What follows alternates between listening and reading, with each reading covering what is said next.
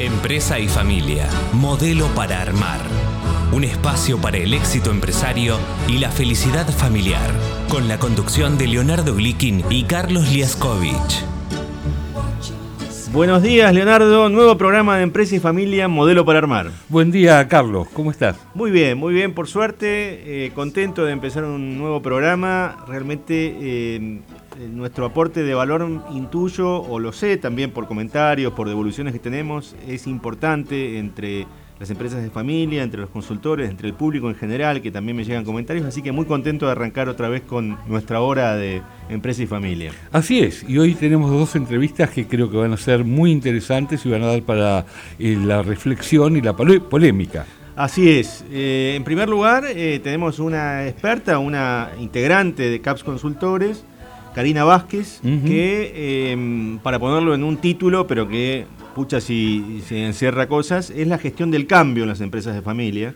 Tema fundamental porque estamos en una época de cambio permanente y entonces poder gestionarlo adecuadamente es una de las claves para mantener las buenas relaciones y para tener el máximo de éxito posible. Completamente. Y en la segunda parte eh, vamos a tener eh, como entrevistado y como, digamos, aportando su, trayectoria y su experiencia a Gustavo Schutt. Gustavo Schutt es un consultor que eh, se ha especializado fuertemente en la asesoría a los empresarios que intentan valuar y vender su empresa. Así es. Y bueno, Gustavo también es un miembro Vistas, eh, nos conocemos desde hace muchos años, y actualmente él y yo formamos parte de un grupo que es el grupo Exit Planning, justamente, que es un grupo de networking dentro de Vistas. Claro, eh, con lo cual eh, creo que hay ahí una, sinergia justamente de los, los, diferentes aspectos que implican o el exit, digamos, con continuidad dentro de la familia o el exit eh, digamos, con venta de empresa. Efectivamente. De modo que, eh, bueno, podemos arrancar, si te parece, Leonardo. Adelante. Eh, creo que está en línea Karina, ¿es así? Karina Vázquez. Hola, ¿qué tal? ¿Cómo están? Buenos días. Buenos días, Karina. ¿Qué tal, Karina? Buen día. Hola. Un, un gusto tenerte nuevamente en Empresa y Familia. Muchas gracias. Bien, Karina, si escuchaste la presentación, digamos, eh, el tema que, te incumbe y en el que eh, sos experta es eh, nada menos que una de las claves, como decía bien Leonardo recién, del, digamos, del éxito de la, de la empresa de familia y también de la, de la armonía, este, digamos, en, la casa de la, de la familia empresaria. ¿Es así? Así es. Bueno, la, la gestión del cambio ha sido un tema, materia de investigación a lo largo de los años porque es fundamental desde esos conceptos de que las empresas que no ven la necesidad de liderar el cambio son empresas que tienen poca perspectiva de supervivencia. Y creo que a partir del nuevo contexto que ha interpelado la realidad de todas las empresas, principalmente las empresas familiares, eh, es el tema en este momento, ¿no? Sí, em, había un amigo mío que también se dedicaba a asesoría de empresas que solía decir que es cambiar la turbina en pleno vuelo. Claro, exactamente. Entonces eh, eso duplica la, dificultad. Y aquí eh, recuerdo, Leonardo, que hablamos en algunas oportunidades con diferentes invitados de un concepto que es la ambidiestría. Efectivamente, sí que se toca bastante con esto, aunque la ambidestría en general es considerada por algunos consultores desde el lado del negocio nada más, es decir, de seguir haciendo lo mismo exitosamente y empezar a buscar negocios nuevos. Ahora, eh, la gestión del cambio está muy emparentado con esto, pero ya no tanto desde el punto de vista del negocio, del mercado, sino de justamente la combinación de liderazgos y con la perspectiva de la sucesión. Exactamente, la actitud de las personas en relación al cambio y eh, tal cual la sucesión o en muchos casos el traspaso generacional.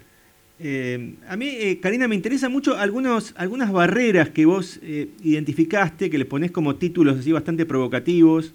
Me acuerdo de un atrincheramiento cognitivo, ¿no? Sí, así es. La verdad que todo lo que es materia de cambio dentro de las organizaciones familiares, tenemos que decir y reconocer que genera eh, muchos temores, a veces angustias, porque a partir de la construcción del éxito de estos fundadores eh, que han dedicado su vida y han generado los logros y resultados tan buenos para sus empresas familiares, pensar en el cambio es una movilización eh, que no tiene que ver solo con una idea, tiene que ver con aspectos también emocionales, con sentimientos que, representan la empresa en sí para el fundador y todo lo que representa como desafío para la generación que se va integrando. Y, el atrincheramiento cognitivo es uno de los temas que eh, es fuerte a veces presentarlo, ponerlo sobre la mesa, pero es, es necesario eh, esa toma de conciencia, ¿no? que tiene que ver con eh, lo que ya se conoce, lo que ya se sabe, lo que se logró aprender durante todos los años en que el fundador fue generando su negocio exitoso, eh, y ese capital de conocimiento tiene un valor muy importante para la generación que se va integrando, pero es necesario eh, poder tomar ese patrimonio de conocimiento desde el punto de vista de que el conocimiento tiene una evolución. Obviamente, claro. Y que salir de, esa posición rígida es fundamental para hacer un trabajo de sinergia entre lo que pueden aportar las nuevas generaciones y todo lo, que ha, logrado como capital de conocimiento ese fundador. Sí, sí, completamente. Y me quedo pensando, es inevitable no pensar en, eh, la, obviamente, en, el dinamismo de la, de la realidad misma, de los mercados, de los cambios en los consumidores, que es algo que en ciertos mercados o ciertos productos muy específicos, eh, te va a pasar por encima si, si no estás preparado para, para las nuevas las nuevas situaciones, ¿no? Totalmente, totalmente. Y es algo muy importante porque eh, a partir del el reconocimiento de, lo que ya se logró, eh, tenemos que ver que ese, ese, ese conocimiento, ese atrincheramiento, realmente no se convierta en un techo para todo lo que se puede seguir construyendo en la continuidad. Claro. Y después está el otro peligro que es el que el eh, que vos tenés este ahí el, segundo título interesante que es inventar la rueda, que viene del otro lado del peligro, ¿no? Claro, vamos a, la otra eh, a la otra posición. Lo que pasa que cuando las generaciones que se van incorporando vienen con mucho impulso, muchas ganas, este, y bueno, tienen ganas de hacer cosas distintas, ¿no? Y esto entra en conflicto con ese modelo rígido del fundador eh, y, de repente hay un deseo de cambiarlo todo y cambiarlo ya. Eh, y bueno, acá es donde es importante abordar y entender que la innovación a las pymes no es un fin en sí mismo, no se trata de hacer cosas diferentes solamente, sino de pensar en cosas mejores, ¿no? ¿Cuáles son las mejores prácticas que podemos incorporar en el negocio eh, sin necesidad de, quitarle valor, que eso es algo que también eh, es necesario trabajar, ¿no? Eh, reconocer todo lo construido. No, y, además me imagino que del otro lado, digamos, las pymes que se vinculan con otras pymes como clientes o como proveedores, o incluso empresas familiares que se vinculan con otras empresas familiares, también hay que ser prudente en el sentido de que este, este, esta nueva generación que se integra eh, a veces se encuentra con un entramado, eh, con proveedores, clientes, etcétera, que eh, hay que respetar, no solamente por una situación de, concordia o de, o de, buen vínculo, sino también porque sigue habiendo vacas lecheras que dan de comer a la empresa, ¿no? Claro, claro. Bueno, se, se presentan muchos conflictos a veces cuando está esto de querer inventar la rueda y de repente no darle valor o no darle reconocimiento a esas relaciones estratégicas dentro del ecosistema de la pyme, con los proveedores o con los clientes, eh, bueno, eh, entran en conflicto porque todo lo que tiene que ver con esta construcción se, se basó en la confianza, se basó en, esa relación de cercanía del fundador con, todos los, los agentes que intervinieron en el desarrollo de tu pyme. Claro, y a veces también con el propio personal. Eh, llega un hijo del fundador, quiere modificar quizás relaciones de poder que son inmodificables y que a veces no está mal que se mantengan como estaban. Y en todo caso, si se decide cambiar y hay que generar ese cambio, hay que hacerlo de una manera adecuada que tome en cuenta no solo los intereses, sino también la sensibilidad de esas personas tan valiosas que están en la organización. Exactamente, exactamente. Y es importante entender siempre que hablemos de, eh, de poder innovar, y hago mucho énfasis en esto, no se trata de hacer cosas distintas, se trata de que puedan ser cosas mejores y entender los procesos en que se pueden mejorar, los tiempos. Claro. Eh, vos ahí, eh, digamos, también tenés una, una, mirada como más metodológica de ciertos impulsores de, de, de, este cambio, digamos, ciertos elementos que hay que, si se quiere ser este, muy sistemático, hasta listar y ir siguiendo paso a paso, ¿no? Sí, eh, lo que presento siempre es que el, la gestión del cambio, primero, no, no, se trata de un fin en sí mismo, no es que tenemos que claro. adaptarnos a algo específico, sino entender que tenemos que desarrollar la habilidad de adaptación para poder enfrentar todas las nuevas realidades que van interpelando a la pyme y que de alguna manera necesitamos abordar para darle continuidad a la empresa familiar, ¿no? Claro. Entonces, bueno, eh, tomamos cuatro aspectos que son claves, como el liderazgo, la toma de decisiones, la estructura organizativa que va evolucionando en la pyme familiar y la forma en que se va llevando el control de toda la gestión de la empresa. Y con esta, con esta matriz, digamos, eh, van de alguna manera ayudando a la gestión del cambio, ¿no?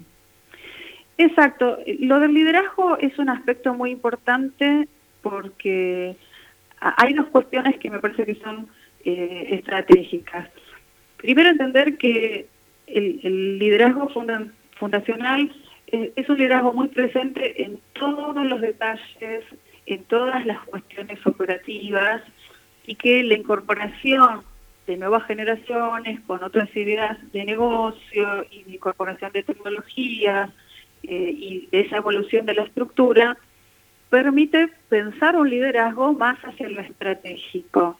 Eso, eso por un lado. Y por el otro, es importante que para las empresas familiares la continuidad eh, es clave ver cómo se va construyendo ese nuevo liderazgo. Siempre comparto que eh, el liderazgo no, no se hereda, el liderazgo se construye y la empresa necesita la conducción de un líder. Entonces, eh, eh, una, una de las cuestiones que también hablo con respecto a, a los eh, puntos que recién veníamos compartiendo es la generación que piensa que puede descansar en lo que ya se construyó y de repente no incorpora una, una forma de liderazgo, no visualiza o registra la necesidad de la conducción en esa continuidad y aquí es donde comienzan a desmoronarse muchas bases de la Mm. estructura de la pyme, ¿no?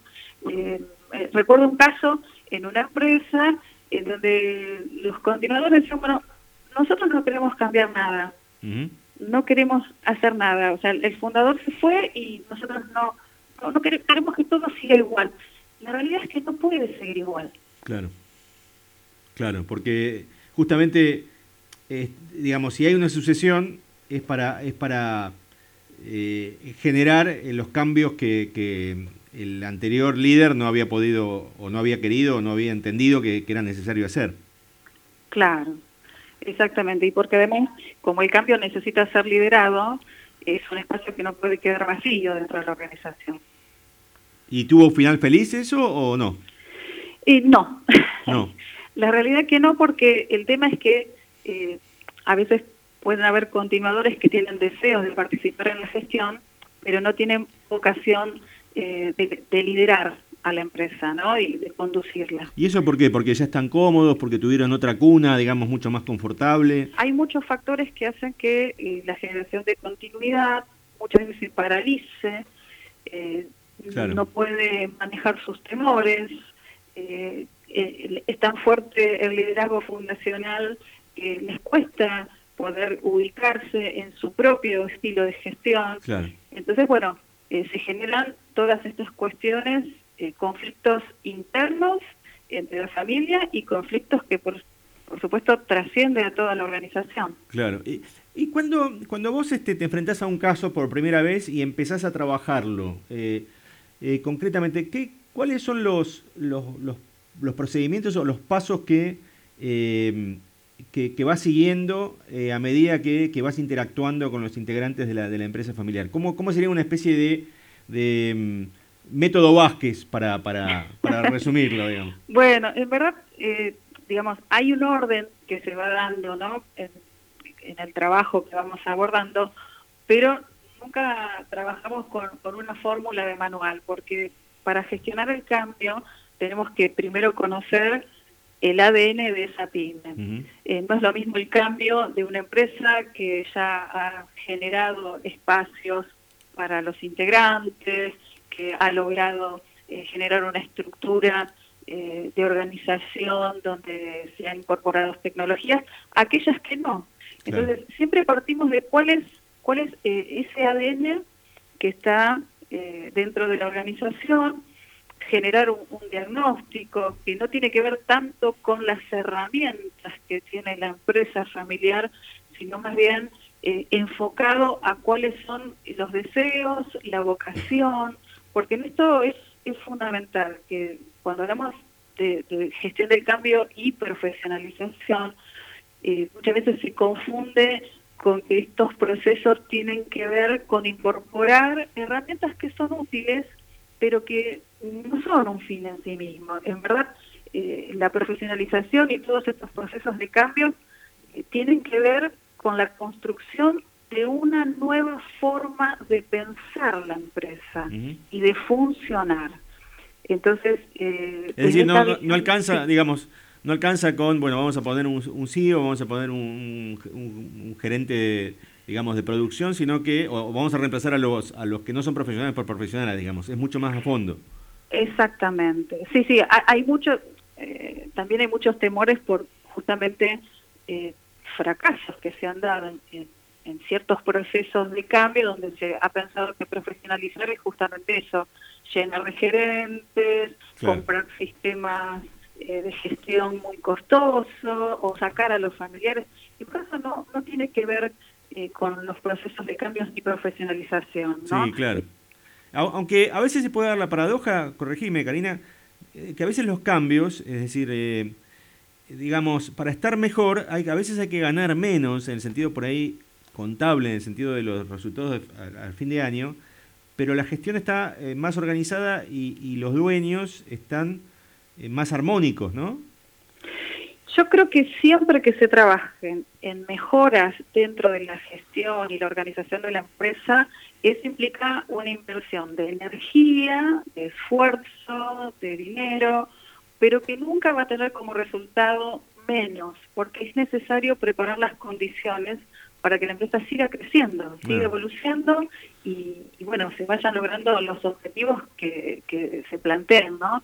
Eh, es clave la visión sistémica de la empresa, Eh, es tan importante como la visión humana de la profesionalización, porque cada integrante de la familia puede tener una vocación muy definida o estar en esa búsqueda de propósito. Y esto es importante abordarlo en ese acompañamiento, ¿no? Eh, no solo desde el conocimiento de los procesos o herramientas, sino también desde esta cuestión emocional, afectiva. Eh, y es importante que todo proceso de gestión de cambio comienza y se activa con una toma de conciencia. Y, en esto hay tres aspectos que son fundamentales. Me decís el método Vázquez que me decías, primero es la toma, trabajar el nivel de conciencia sobre lo que realmente necesitamos. Y que esto se pueda compartir, dialogar, comunicar eh, en la familia, con los equipos, con la organización, porque desde la conciencia colectiva comenzamos a activar el proceso. En segundo lugar, podemos hablar de una toma de conciencia del presente y realmente ver ¿no? Eh, qué es lo que estamos haciendo hoy, el poder del presente, eh, en qué estamos invirtiendo nuestro tiempo y esfuerzo y ver realmente si estamos eh, orientados hacia esas necesidades.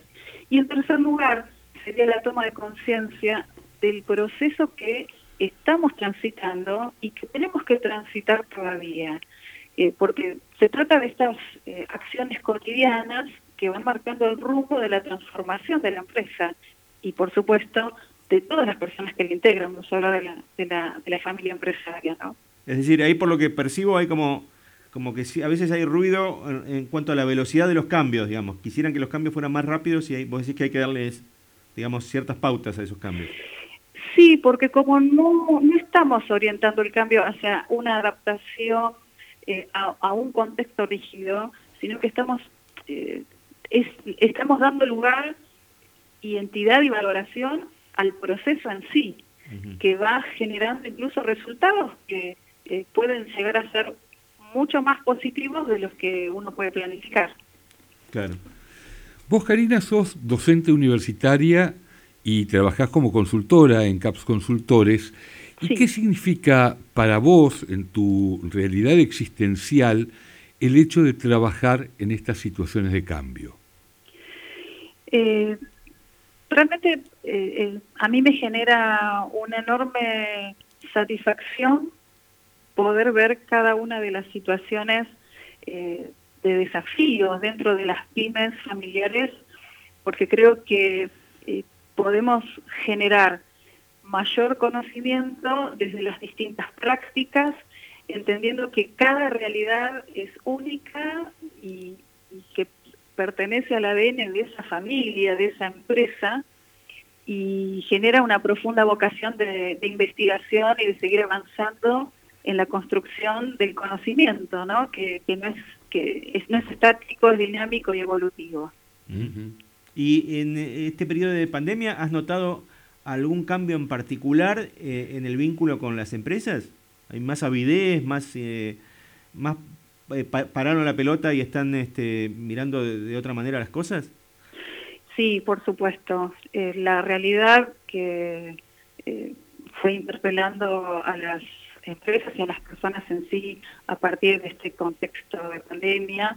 Eh, hay una búsqueda de, propósitos ¿no? En, la organización, en la idea de negocio, en el desarrollo personal, en, entender que eh, hay cuestiones que son mucho más profundas y que podemos trabajar a partir de, de esos espacios en donde nos encontramos con nosotros mismos y desde esa sinergia que nos da la construcción eh, colectiva, la reflexión y la generación de valores, que es lo que va movilizando a las personas en el compromiso y en el deseo de, hacer, de ser parte de un proyecto y de esta manera, eh, bueno, trascender de lo que a veces hacemos de manera rutinaria y mecánica, ¿no? Como veníamos trabajando.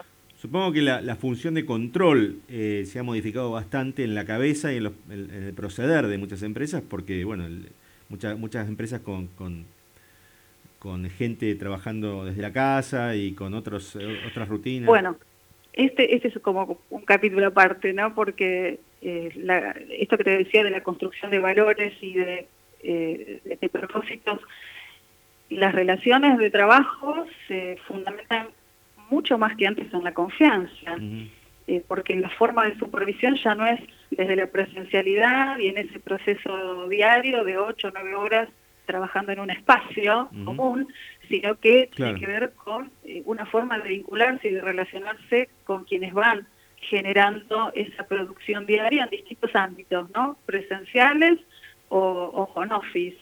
Claro. Bien. Eh, y desde el punto de vista de tu observación de las nuevas generaciones, seguramente hay algunos que están más propensos al cambio y otros que se identifican más con los valores tradicionales. ¿Tenés algún caso, algún ejemplo que puedas contar de esa diferencia aún entre personas de edades similares? Eh, sí, eh, con respecto a esto hay un ejemplo que para mí fue bastante eh, significativo que tiene que ver con las personas que estaban en la continuidad de una empresa y que estaban, digamos, siguen en una postura absolutamente rígida respecto de, los cambios y, que realmente es, es, es, muy compleja la situación cuando no hay una apertura o no hay una eh, visión clara de la necesidad. Eh, de gente joven, ¿eh? que no, no, puede tomar conciencia de lo que significa no permitir ese proceso de transformación que de alguna manera, a ver, la realidad siempre tiene una dinámica de cambio que es permanente. y ir en contra de esto pone en riesgo muchas cuestiones, ¿no? Incluso no hablamos solo del negocio y de la empresa, sino de temas de conflictos internos, de relaciones en la familia y en la organización. Y de repente encontrarse con, personas que tienen muchos deseos de aportar y de, poder ver de qué manera poder eh, insertarse en, el proyecto más original de la empresa, dándole valor, ¿no? Desde ese reconocimiento, eh, buscando cuál es su forma de aportar desde la vocación y, la realización personal. Eh, esto, bueno, es claro los resultados de una empresa y de otra, ¿no? La primera con grandes riesgos en cuanto a la sostenibilidad del negocio y la segunda eh, realmente con un clima de bienestar tan bueno para la familia que eso repercute en, la innovación y la creatividad de las ideas que se van desarrollando en las empresas. ¿no? Sí, y digamos, supongo que eh, estás eh, comparando además eh, generaciones similares, digamos, con lo cual Exacto, uno a veces cree que las nuevas generaciones ya vienen dotadas con una especie de, mejora en la adaptación y no es así, digamos, no, para nada es así, digamos, no, no hay que prejuzgar desde el punto de vista de la pertenencia generacional. No, no, totalmente. Y además hay cuestiones de vocaciones, que por eso cuando hablaba sobre la gestión del cambio, tener la, apertura a trabajarlo desde una visión mucho más integral y sistémica, entender lo que les pasa, eh, entender lo que desean. Eso algunas tienen muy marcada, muy definida su vocación y otras necesitan un acompañamiento para poder descubrir eh, su razón de ser dentro de la organización familiar y no en otro lugar. Sí, está clarísimo. Cuando hablas de vocación, obviamente no estás hablando de la carrera universitaria que sigue la segunda, la siguiente generación, sino de vocación de cambio, ¿no? Exacto, exacto. Perfecto. Bien, eh, interesante, Leonardo. Creo que la charla con Karina siempre da eh, para pensar. Yo creo que poder pensar en el cambio es una de las claves como para poder moverse porque cuando uno se da cuenta de que el mundo cambia y de que eh, si nosotros seguimos haciendo las cosas de la misma manera nos vamos a desactualizar, es una oportunidad para replantearnos nuestro hacer y para ver cómo lo hacemos mejor en el futuro. Sí, completamente. Em, creo que el tema del cambio, eh, digamos, eh, tiene que estar muy involucrado y además supongo que la propia Karina con su juventud y con su fuerza, generó un cambio también en CAPS Consultores. Sin duda, sin duda, y lo estamos disfrutando. Sí, sí, sí. Muchas gracias por la juventud. Bueno, algo que quisiera eh, dejar también, que me parece que, puede llegar a aportar valor a, los dueños titulares y empresas familiares de pymes, y es que eh, poder entender que eh, el desafío que nos moviliza, que nos hace a veces eh, generar temores frente a, los procesos de cambio, que hay una forma de abordarlo, que hay una manera de pensarlo, que hay herramientas que nos pueden ayudar a, que no sea tan traumático, a que realmente podamos entender que es parte de, una evolución que podría llegar a ser natural y que realmente existen herramientas concretas que nos brindan ciertas seguridades para entender que no se nos va a escapar de las manos la empresa, no se nos va a escapar de las manos las cosas que necesitamos tener como supervisión y control. Eh, pero bueno, es, hay que dar el, el, paso y sobre todo es muy importante que dentro de la gestión del cambio hay una herramienta muy poderosa, esto será para hablar en otro momento, que es la comunicación. La comunicación es una herramienta de gestión potente en estos tiempos que se están trabajando dentro de las empresas y que creo que tiene un valor muy significativo para las empresas familiares donde las relaciones y la construcción de esa comunicación es clave para el bienestar de la familia. Está clarísimo. Bueno, tomamos el guante y en el futuro cercano vamos a retomar eh, en ese, en ese justamente en ese lugar la comunicación en las empresas de familia. Bueno, Karina, muchas gracias por tu participación. Bueno, muchísimas gracias a ustedes. Estuvimos conversando con Karina Vázquez.